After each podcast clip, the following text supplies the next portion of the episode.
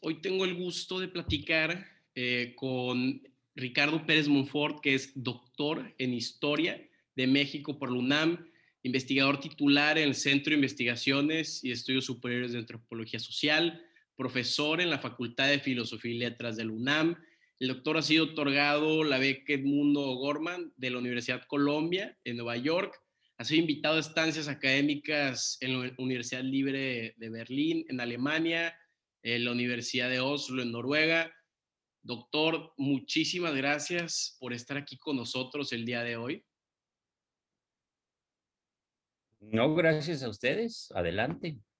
Perfecto. Doctor, eh, hablemos un poco sobre eh, su libro, eh, Tolerancia y Prohibición, aspectos de la historia social y cultural de las drogas en México, 1840-1940. Eh, yo sé que usted ha escrito más de 27 eh, libros, pero ¿por qué o de dos, dónde surge esta inspiración por, por este libro en particular? Bueno, el, el estudio de las drogas en México hasta hace unos años era prácticamente inexistente, ¿no? Antes de la aparición de los famosos cárteles y de la guerra contra las drogas em, y contra estas sustancias que genéricamente se llaman drogas, pero que son muchísimas sustancias de muy diversa índole, ¿no? Este, hasta antes que eso sucediera, digamos, por ahí de los años 80, 90 del, del siglo pasado, eran muy escasos los estudios, estaban muy concentrados en el área médica y psiquiátrica, ¿no? Em, y a mí en lo particular me empezaron a interesar estos estudios a raíz, por una parte, de lecturas que empecé a hacer, de estudios, eh, sobre todo de ingleses, de norteamericanos y de un español, Antonio Escotado, que me parece que ha sido una de las personas que más ha contribuido a un estudio objetivo de las drogas en el mundo, ¿no? Eh, así está Terence McKenna, por ejemplo, también, eh, de estos, de estos fenómenos, o está también eh, personajes que se le han acercado al, asunto de una manera muy racional, como Ethan Adelman, que también fue un funcionario importante. Y a raíz precisamente de estos estudios, eh, em, me pobre de las drogas, en general, muchos eran muy contemporáneos, muy relacionados con un periodismo Mm, de momento un tanto amarillista, ¿no? Preguntándose por los capos y por este, la distribución, la quema de las drogas, etcétera, etcétera, pero muy pocos mm, preocupados por, por de dónde viene precisamente este problema, ¿no? Había un estudio muy importante en México de Luis Astorga, colega del Instituto de Investigaciones Sociales, que pero en el fondo, pues no había en México ni siquiera estudios importantes en materia, eh, digamos, jurídica. Había el doctor Tenorio había hecho un trabajo interesante en el INACIPE, pero eh, yo me, encontré con que pues realmente no había un estudio del, ah, de lo que se empieza a considerar un problema. Este, y, y bueno, eh, desde que estaba estudiando mi licenciatura, me empecé a encontrar, que trabajo mucho con periódicos, con fuentes populares, con canciones, con este, crónicas, con novelas, con películas, etcétera, etcétera, me empecé a dar cuenta que el asunto de las drogas se trataba mm, tangencialmente, eh, pero estaba ahí presente y me llamó mucho la atención que no se hubiese estudiado, digamos, a fondo. Em, Entonces, hace alrededor de unos 30 años, más o menos, nos, estamos hablando de finales de los años 80, principios de los años 90, empecé a hacer acopio de la información que me empezó a llegar eh, mientras hacía otro tipo de estudios, ¿no? Y fui reuniendo sobre los hongos alucinógenos, el teonanacatl famoso, ¿no?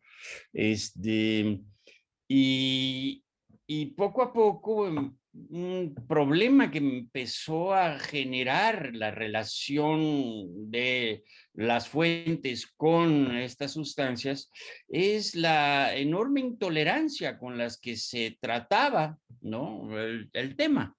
Este es un fenómeno que está presente desde el siglo XIX, ¿no?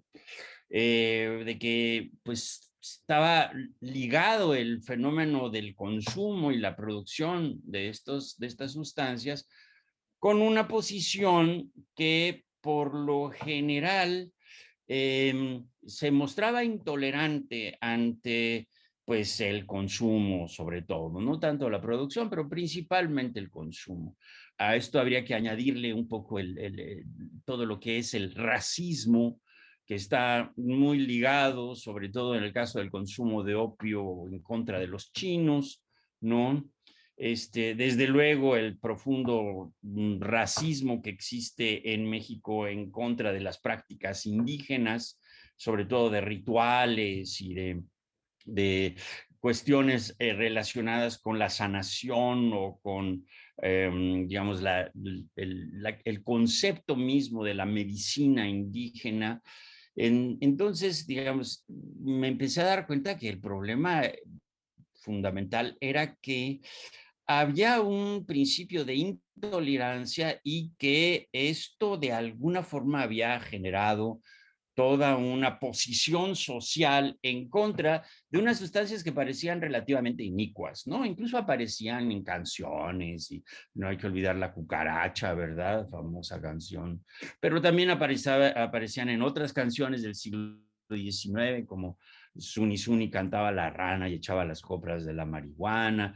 Aparecían también en, en, narraciones, en novelas, ¿no? Este, aparecieron muy tempranamente en el, en el cine mexicano, este, el consumo de opio, por ejemplo, ¿no? Este, y entonces, pues a partir de eso, los primeros instantes en que se tratan de prohibir esas sustancias. No me quería yo ir demasiado lejos, no quería yo irme a la colonia, porque desde ahí empieza precisamente este, esta, este posicionamiento intolerante, quería yo quedarme en el siglo XIX y en el siglo XX, eh, y tampoco quería yo hacer una historia tan larga. Poco a poco me empecé a dar cuenta de que era una historia muy, muy larga, entonces decidí eh, iniciar con un primer decreto ah, prohibicionista, podríamos decir, de, del, del, del, cáñamo que se, que se hace durante el gobierno de Santana, ¿no? Este, y, poco a poco, como la propia sociedad mexicana empieza a identificar el consumo de la marihuana o el consumo del peyote o el consumo de los hongos o de el opio también con actitudes criminales o antisociales. Eh, sin embargo, em, estos decretos pues, este, entraban y salían y no eran muy relevantes en el fondo. Y el primer gran decreto de prohibición radical aparece hasta 1915, en medio de la Revolución Mexicana, a pesar de que ya durante el porfiriato había intentos de, este, de deturparla, estos, y de, asociar el, eh, el consumo de marihuana, sobre todo con actitudes criminales, ¿no? Pero en el siglo XIX y principios del siglo XX eh, se trataron de estudiar con cierto rigor. Entonces me puse a este, averiguar quién los había estudiado, cómo se habían estudiado. Eran en muchos casos remedios terapéuticos, ¿verdad? Que servían para curar enfermedades, para paliar dolores, ¿no? Este, y finalmente, pues llegué a, esta, este primer decreto que lanza Venustiano Carranza con un afán de prohibir principalmente el opio, ¿no? Porque se identificaba el opio como una sustancia que eh, hacía improductiva a la gente, ¿no? Eh, pero tenía una fuerte connotación racista y eh, antichina, ¿no? Em, pero se fue derivando desde 1915, 1916 hacia otras sustancias y de hecho, em, coinciden estas, estas eh, posiciones mexicanas de intolerancia con lo que está sucediendo en Estados Unidos y las ideas prohibicionistas. Por eso me interesó precisamente eh, cómo el prohibicionismo se asume en México. El prohibicionismo, sobre todo en Estados Unidos, es un prohibicionismo que está, va en contra del alcohol, pero que de paso también este, ataca pues la marihuana y el opio y demás sustancias, ¿no? Y este prohibicionismo, pues como probablemente sepan, pues generó las, las leyes de Volstead, ¿verdad? Que son las leyes de prohibición del alcohol, que generaron una situación particularmente conflictiva a partir de 1919 en Estados Unidos, pero que venían espero que no me alargue yo demasiado, venían de una, de una posición eh, que este, se había tratado de imponer a nivel mundial antes de la Segunda Guerra, de la Primera Guerra Mundial, 1909, 1914, que este, son convenciones internacionales que intentan prohibir estas, eh, estas sustancias a nivel mundial y dejarles solamente la producción ya de estas sustancias a la industria farmacéutica. Em, el posicionamiento de intolerancia proviene en gran medida también de un pensamiento muy conservador, muy ligado a, este, a, pues a la intolerancia anglosajona, principalmente a la intolerancia protestante, pero también había muchos elementos de la religión católica en general que iban en contra de, estas sustancias, ¿no? Porque están asociadas con rituales y con, eh, digamos, formas de conocimiento ajenos al conocimiento occidental. Entonces, pues hice un seguimiento de, sobre todo de las leyes prohibicionistas. En 1923 aparece otra, luego en 1925, y luego se incluyen precisamente en, en los códigos penales de 1929 y 1932. 31, ¿no? Este, y finalmente eh, se da un debate que yo creo que es muy importante y es un debate entre si el consumo de estas sustancias eh, es un fenómeno que corresponde al área de la regulación de la salud pública o si corresponde al mundo judicial, ¿no? Cuando se penalizan ¿no? Entonces se crean estos, eh, estos fenómenos extrañísimos en el mundo jurídico como los delitos contra la salud, ¿no? Estos delitos contra la salud, pues, este, em, son muy ambiguos, ¿no? Sí se, atacan ciertas sustancias, pero pues no se sabe muy bien cómo aplicarlos, cómo aplicar las sanciones, quién las tiene que aplicar, si es el Poder Judicial, si es el, el, el mundo de, de, la higiene y la salud en México, etcétera, etcétera. Y este debate se convierte en un debate muy interesante a finales de la década de los años 20 y desde luego en los años 30. Y, este, y, es un debate que estuvo muy presente y en el cual había como las dos posiciones. La posición de intolerancia radical, influido por el prohibicionismo norteamericano, desde luego con la presión norteamericana muy fuerte para que México también eh, siguiera los lineamientos prohibicionistas, y la posición, podríamos decir, un tanto más liberal, que ve el problema sobre todo de las adicciones y del consumo. La primera es particularmente irracional, ¿no? Está, responde a principios de fe, ¿no? A un, a un, grupo de personas que plantea cómo debe de ser el ser humano, cómo deben de ser los demás, además de uno, etcétera, etcétera, ¿no? Este, y la otra es un tanto más abierta, trata de acercarse al, al conocimiento básico de, de, los propios fenómenos y, digamos estas, estas dos posiciones van evolucionando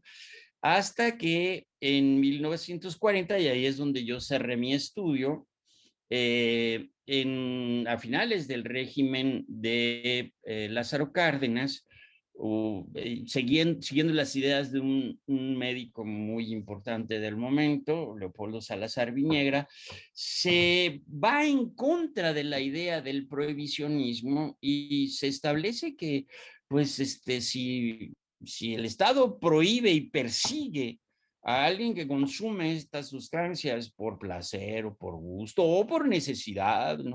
Entonces está este, atacando la libertad básica del individuo y por lo tanto, ¿verdad? Se da la posibilidad en 1940 de, em, de establecer, de, de, digamos, hacer a un lado las posiciones prohibicionistas y establecer un principio de tolerancia. Y un principio de tolerancia en el cual el Estado, a través de la Secretaría de Salud, regula ¿no? El, este, el consumo, la producción, ¿no? Y no lo deja en manos de criminales, no lo deja en manos de las autoridades judiciales.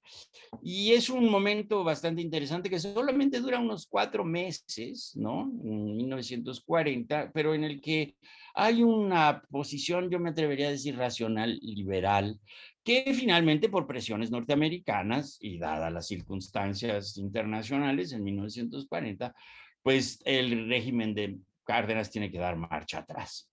¿no? Este, el, estudio que yo hice fue precisamente pues, tratar de seguir ese, esa, eh, eh, digamos, el, el, desenvolvimiento de, esa, de esas dos posiciones, además de, su, de la aparición de estas sustancias en el mundo popular, como se refieren a ellas, el lenguaje, los estudios antropológicos que se hicieron al respecto, los, uh, los ensayos eh, médicos que se hicieron en ese momento, y bueno, eh, mi trabajo termina en 1940 y afortunadamente eh, algunos alumnos míos eh, han continuado este trabajo y hoy en día ya se tiene una visión mucho más académica, ¿no? Este, en el ámbito académico de estos fenómenos. Estados Unidos, en Europa, en algunos países asiáticos, se ha tendido más hacia la tolerancia, hacia el control estatal, hacia, digamos, una posición un tanto más racional. Pero mi estudio en, en 1940, en, pues, antes de, que se cierre la primera mitad del siglo XX. Claro. Ahora, doctor, eh, ¿qué tan grande o qué tan importante fue la, la, influencia de Estados Unidos para que se acelere este proceso, sabiendo que en las épocas después de la revolución hubieron muchas influencias, ya sea por calles o los sonorenses, de hacer todo el tema antialcohólico, de evitar lo de las guerras de opio y todos estos problemas este, contra la salud y luego, como usted dijo, también el tema de, del catolicismo. Entonces, sí me quedo pensando, ¿la, ¿la, influencia de Estados Unidos fue bastante fuerte o eventualmente estas drogas se iban a clasificar como delitos contra la salud?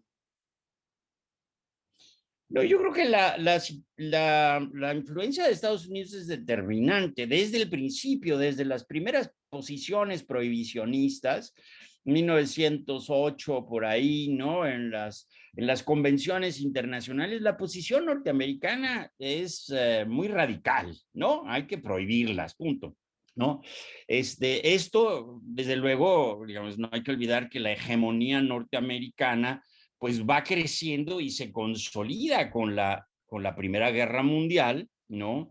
En América y en América Latina no hay que olvidar que a finales del siglo XIX y principios del XX el imperialismo norteamericano es verdaderamente avasallador y está Estados Unidos tratando de imponer su punto de vista no solamente en México, en el Caribe, en Sudamérica, ¿no? En, este, y está en un plan controlador, ¿verdad? Este, y en un plan imperial en el fondo. ¿No? Entonces la influencia es definitiva, la influencia norteamericana y justo no hay que olvidar que este, eh, pues hay un deterioro brutal en Estados Unidos en materia, este, eh, digamos, política, ¿no? Eh, ah, se han visto, por ejemplo, el, primer Roosevelt, Teddy Roosevelt, ¿verdad? Con su famosa política de palo y, este Big Stick, ¿verdad? El gran palo, pues claro, desde luego es, es, es muy agresiva, ¿no? Hacia América Latina, eh, particularmente hacia México. Después viene un intento de negociación, Woodrow Wilson más o menos negocia con México, pero muchos de los norteamericanos que representan al régimen norteamericano que están en México pertenecen precisamente a estas posiciones muy conservadoras, ¿no? Y la influencia es definitiva. Hay también un momento eh, hacia finales de los años 20 y principios de los años 30, ¿no? Eh, no hay que olvidar que el prohibicionismo arranca con la ley Volstead 1919, o sea, después terminando la Primera Guerra Mundial.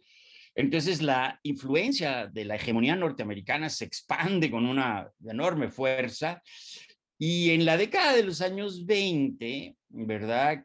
los fabulosos 20, pues Estados Unidos tiene pues un desarrollo cultural muy interesante, también muy liberal, ¿no? Está la presencia del desarrollo del cine, de Hollywood y todo esto, pero también está la presencia de la corrupción tremenda que existe entre las autoridades, eh, desde luego el hacerse de la vista gorda frente a los...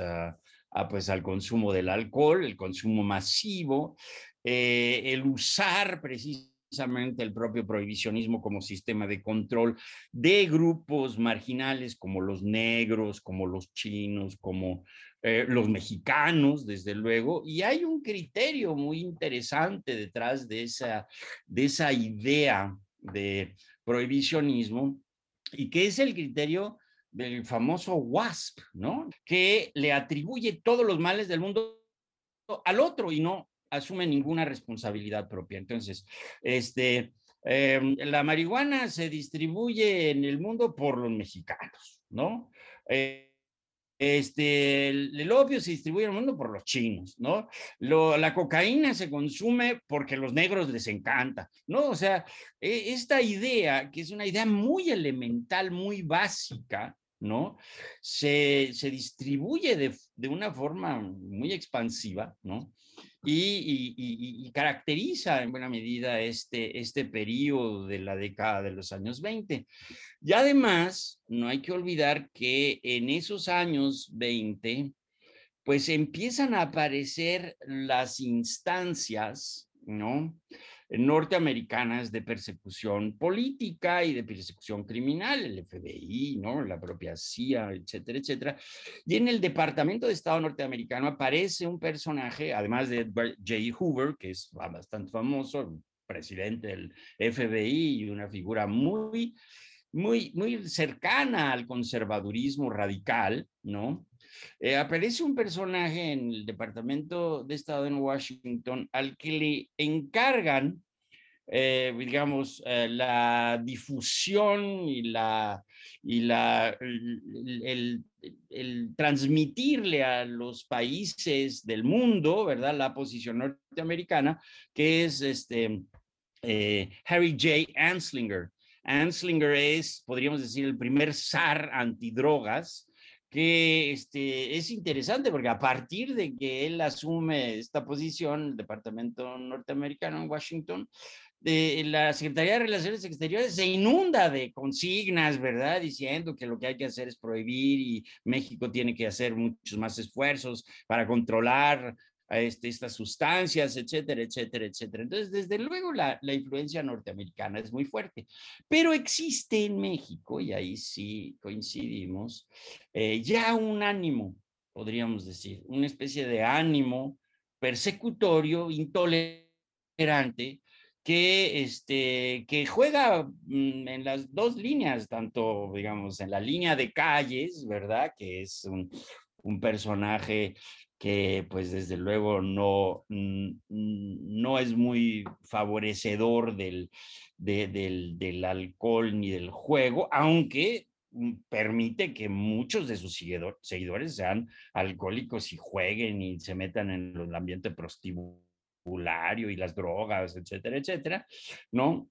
Y, este, y luego, pues, Abelardo L. Rodríguez, que es que es, pues digamos, un capo del norte, que buena parte de su poder, como lo han demostrado ya algunos estudios, se lo debe a su participación en casas de juego, en, en el intercambio de poder con, este, con comerciantes norteamericanos y mexicanos, de Nervantes, etcétera, etcétera, ¿no? Pero Abelardo L. Rodríguez llega al, al poder, llega a ser presidente de México en 1933, ¿no?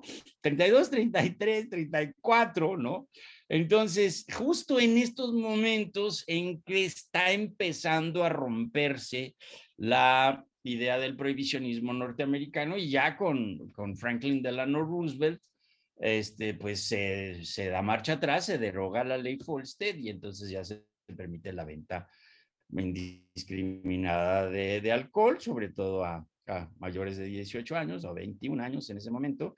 Y este, pero sin embargo se mantiene la prohibición hacia el, los opiáceos, hacia la marihuana, hacia, solamente se permite, por ejemplo, algunos grupos indígenas del norte de México y del sur de Estados Unidos a que consuman peyote en términos de rituales, pero México se sigue persiguiendo. Entonces, en ese sentido, este, em, eh, digamos, hay una, un posicionamiento eh, muy ligado a lo que está sucediendo en Estados Unidos. Y luego em, hay unos estudiosos, eh, yo no me dedico exclusivamente a una sustancia, pero hay eh, algunos estudiosos, David Gutenberg, por ejemplo, ha trabajado el asunto de la cocaína. Y en México, digamos, México se vuelve un puente de distribución muy importante de cocaína para Estados Unidos en la propia década de los años 20, ¿no? Este, la frontera norte, ¿verdad? Tiene un ir y venir eh, fuerte en el contrabando, el contrabando no solamente de alcohol, sino de otra, de una infinidad de sustancias, ¿no? Y eh, con esta mentalidad WASP, pues eh, los norteamericanos le echan la culpa a México de todos sus males en el fondo, ¿no? Y entonces, claro, este, eh, ven a México como un, un, y como lo siguen viendo, ¿no? Como un espacio en el que hay una gran cantidad de distribuidores, consumidores, etcétera, etcétera, una especie de paraíso, pero rara vez ven hacia adentro quiénes son los que distribuyen dentro de Estados Unidos, quiénes son los que mueven comercialmente eh, o, los que producen también en el fondo, ¿no? Entonces, eh, para responder finalmente a tu pregunta, desde luego la posición norteamericana es determinante desde mi punto de vista. Claro, eh, ahorita que menciona a Harry Astinger, hay una frase que dice, y lo voy a citar, dice que hay 100 mil total, un 100, total de 100 mil fumadores de marihuana en Estados Unidos la mayoría son negros, eh, hispanos, filipinos y gente del mundo de entretenimiento. Eh, esto lo, lo, cito, ¿verdad? Y ahora sí entiendo que en Estados Unidos hay un tema de racismo eh, por parte de los WASPs hacia estas culturas migrantes o estas personas este, de, bajo mundo, ¿no? Como después de la revolución que pues, llegaron muchos migrantes mexicanos que fumaban la cannabis y se le cambió a marihuana de una forma despectiva, pero ahora en México este tema de la prohibición es más, eh, puede ser también un tema racista, clasista, o de los dos, o, no es tanto de las razas, sino eh, contra el paganismo. ¿Cuál es? Porque hay muchas vertientes, doctor, que, que influyen en este resultado. Claro, eh, yo me atrevería a decir que se conjuntan, desde luego, varias, eh, varias corrientes de pensamiento en ese sentido, pero están muy presentes el racismo, ¿no? Que en general criminaliza a la marginalidad, ¿no? Esto, esto viene desde épocas del porfiriato, ¿no? Ser indígena era casi ser lo mismo que ser criminal, ¿no? O ser, este, eh, eh, un vagabundo, ¿verdad? De hecho, se, criminaliza el vagabundeo y durante el régimen de Porfirio Díaz y los primeros eh, meses de gobierno de, Madero, se criminaliza incluso el andar descalzo y andar vestido de manta, ¿no? O sea, es, es, es, desde luego tiene toda una, una, una vertiente importante. la asociación de la criminalización de lo marginal, ¿no? Este, y sobre todo de la criminalización de los ámbitos populares. En el, se, se, ha tratado, se trata de controlar el ámbito popular porque del ámbito popular hay una efervescencia enorme. Entonces, por lo tanto, no hay mucho control ahí, ¿no?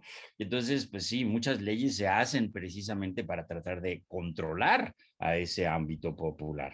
Ese es un, un, primer punto, ¿no? O sea, sí, yo creo que hay un racismo puntual como existe en Estados Unidos, en México también, ¿no? Es contra los indios, contra los chinos, contra los prietos, ¿verdad?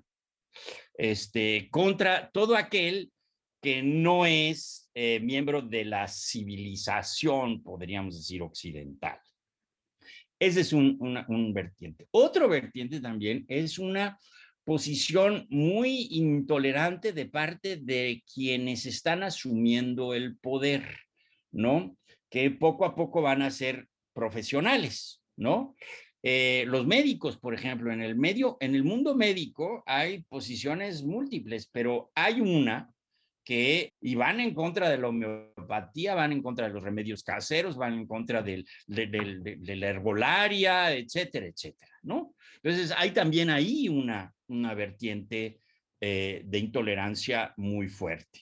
Luego, algo que, este, que está también muy metido en, el, en este proceso mexicana que se está viviendo desde el siglo XIX con bastante bastante intensidad, porque de lo que se quiere hacer, se toma el modelo de Europa, se toma el modelo de Estados Unidos, no se toma el modelo indígena, ¿verdad? Ni se toman los modelos latinoamericanos, ¿no? Se toma el modelo norteamericano y el modelo este, europeo, claro. Eh, se plantea ahí un, un, fenómeno que yo creo que es bastante interesante y es que eh, se, em, y que está ligado también a posiciones religiosas, ah, de intolerancia religiosa, y es que em, las alteraciones de la racionalidad o del raciocinio occidental son mal vistas, son, este, no, no, no son legítimas, o sea, alterar la psique, alterar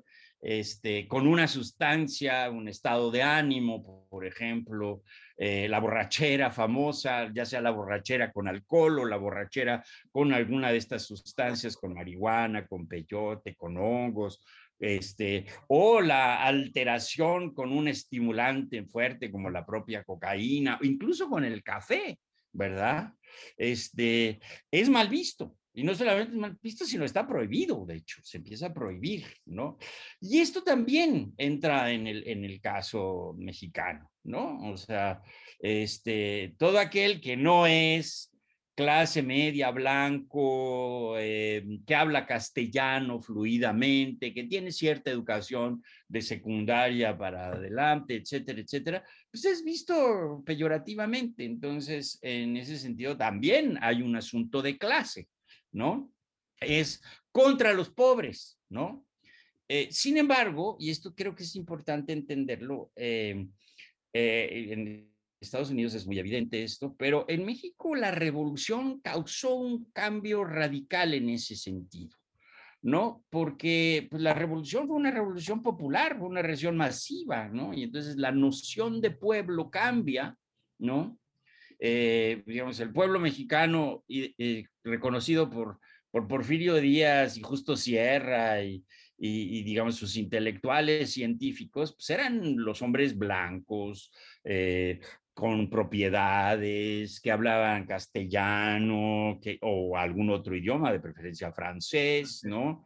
Este, o inglés, no se diga, que tenían de educación, etcétera, etcétera. Ese era el, digamos, eh, eh, eh, Justo Sierra en su evolución política del pueblo mexicano, piensa en ese, esa gente, ese sector social como el pueblo mexicano. Pero la revolución demuestra que no, ¿no? Que el pueblo mexicano es es analfabeta, es inculto, es este, de muchos colores, ¿verdad? Es prieto, es blanco, muy blanco, pero también puede llegar a ser muy negro, etcétera, etcétera. Es muy pobre, es miserable, ¿verdad? Son hombres, mujeres, ¿no? Niños, ancianos, etcétera, etcétera. Todos ellos participan en el proceso revolucionario y la nación mexicana que se debe al pueblo mexicano reconoce, ¿no? En el proceso revolucionario que ese pueblo es pues la, base fundamental del país. Y por eso la revolución hace ¿verdad? Pues reformas agrarias, reformas laborales, etcétera, etcétera, para tratar de proteger a esta gente también, ¿no? Por, eso se hizo en buena medida la revolución, ¿no? Y esto, ¿verdad? Eh, le da de alguna forma al conservadurismo radical que está en Estados Unidos, le da una contraparte eh, muy, muy, muy fuerte, la verdad. ¿No? Entonces, este, pues el Estado mexicano tiene que volver a ver a estos, a estos, a este pueblo, ¿no? Este, y bueno, de hecho lo ve a partir de 1920 con Obregón, con Calles y bueno, no se diga con Cárdenas, ¿no? Este, pero entonces, digamos, eh, eh, el, el, posicionamiento prohibicionista, ¿verdad?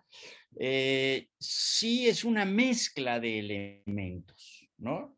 Es en elementos religiosos, racistas, clasistas, pero uno de los, de los puntos que yo he insistido mucho es eh, su incapacidad de tolerar al otro, ¿no? A la otredad, ¿no? El querer que, eh, que, que todos sean como yo, ¿no? Esa, dimensión de intolerancia que tiene mucho la religión católica, que tienen mucho las religiones en general, ¿no?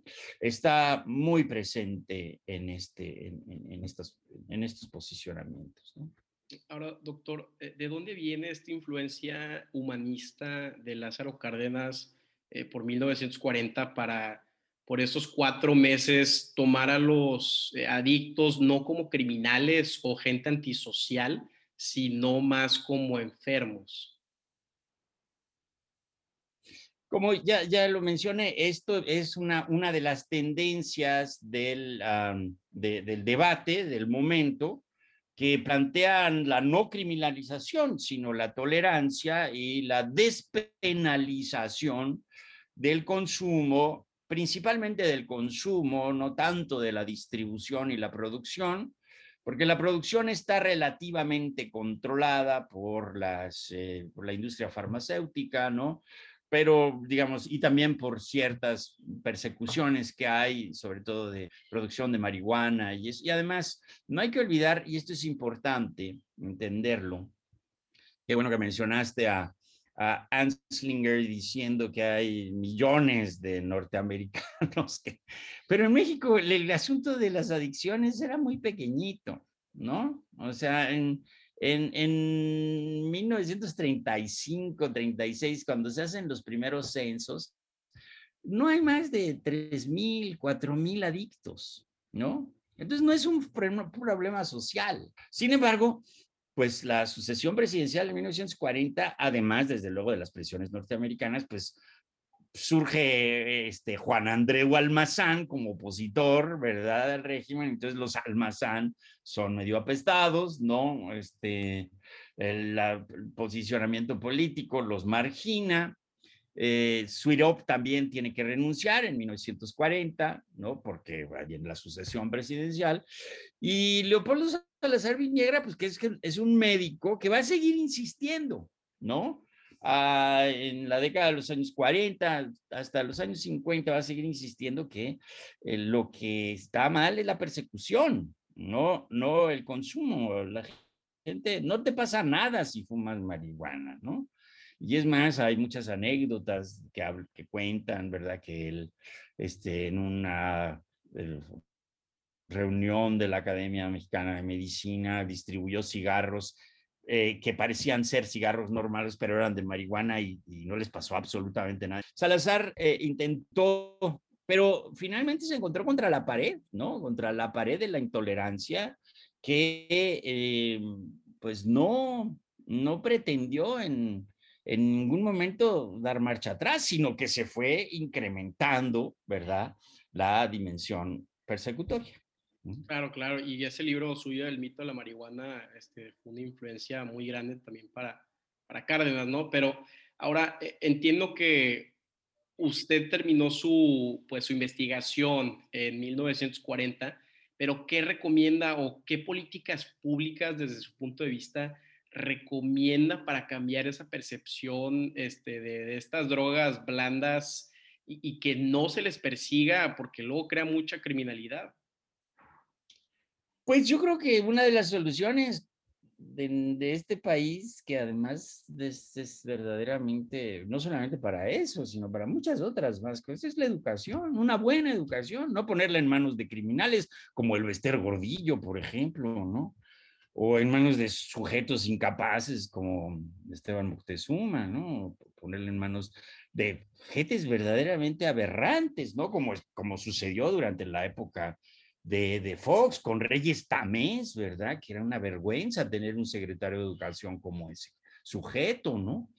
O sea, yo creo que un fenómeno que, que, ayudaría muchísimo y que, este, yo creo que mm, bajaría muchísimo la, la, los índices de criminalidad alrededor de las drogas y, y entonces sería una buena educación, que México invirtiera mucho más en una buena educación y que también invirtiera mucho más en, eh, en, tratar de no poner a ignorantes, este, fanfarrones en el poder, ¿no? Sino gente inteligente, ¿no? Gente que con capacidad, yo creo que este es el, con capacidad ejecutiva, gente que, que, que, entienda los fenómenos, no que imponga un punto de vista como hizo Calderón, ¿no? Que, que, la guerra contra las drogas de Calderón lo convierte a él en un criminal de Estado, pues, ¿no? En el fondo, ¿no?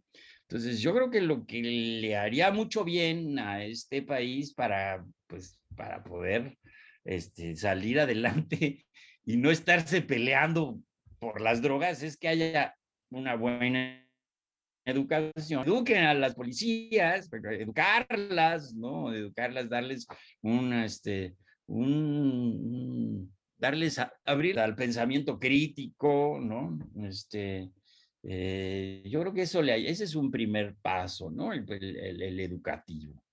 Y el segundo, creo que el siguiente paso que tendría que hacerse es despenalizarlas, punto, ¿no? O sea, eh, el que se mantengan criminalizadas, ¿verdad? Sean duras, sean blandas, sean como las quiera uno clasificar, ¿no? Lo que genera es precisamente este, este tipo de, de, conflictos, ¿no?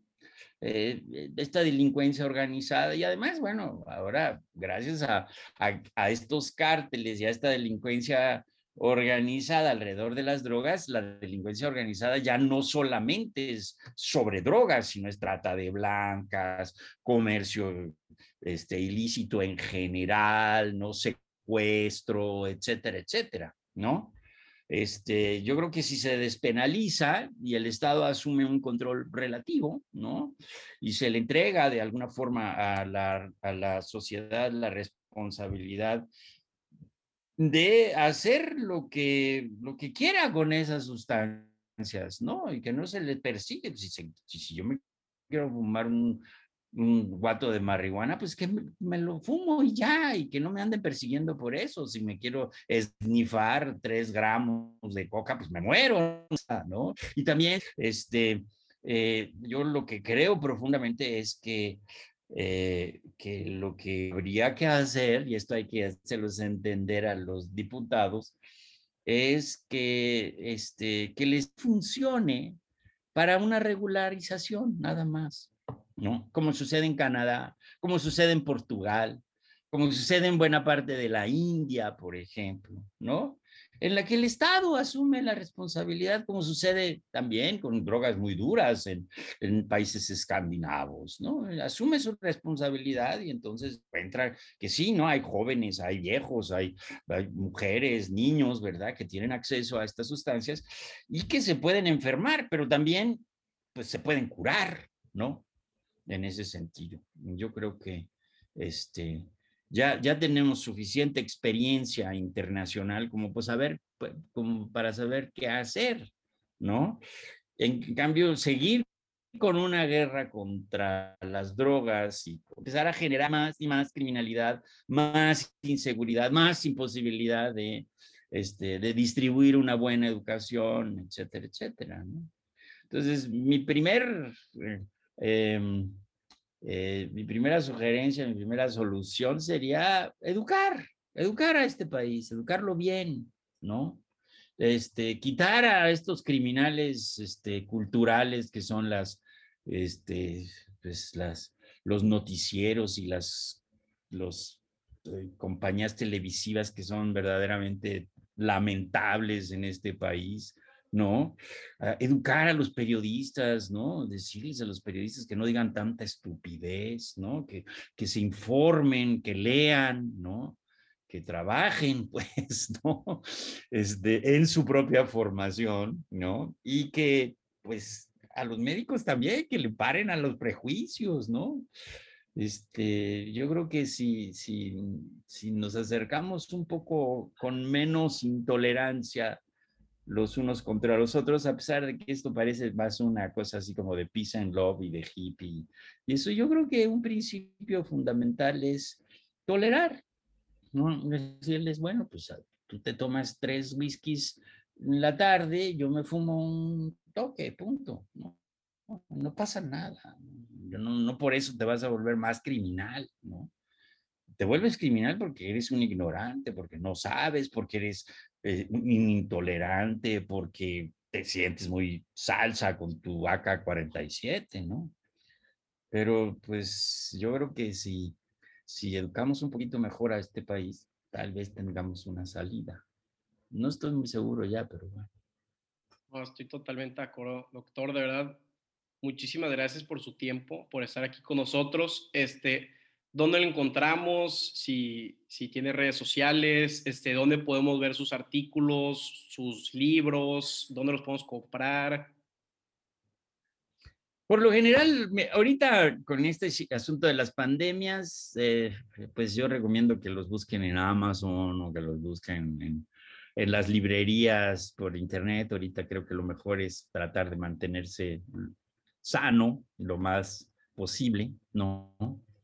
Este, se consiguen también en el CIESAS. Bueno, esa es una. Y no tengo ningún blog ni ninguna, este, eh, los artículos pues están en revistas especializadas. Yo creo que si buscan en, este, en, si se busca en internet van a encontrar mucho de lo que yo he escrito. No todo está en, en, las redes, pero mucho sí está, bueno, la mayoría está escrito en libros y artículos. Y, este, y desde luego también por allá hay algunas entrevistas, ¿no? Entonces, este, pues eh, ahí pueden encontrar lo, lo, que, lo que yo he hecho. Perfecto. Pues doctor, otra vez muchas gracias por su tiempo. Estamos a la orden y que tenga un excelente día. Muchas gracias, hasta luego, que les vaya muy bien. Adiós.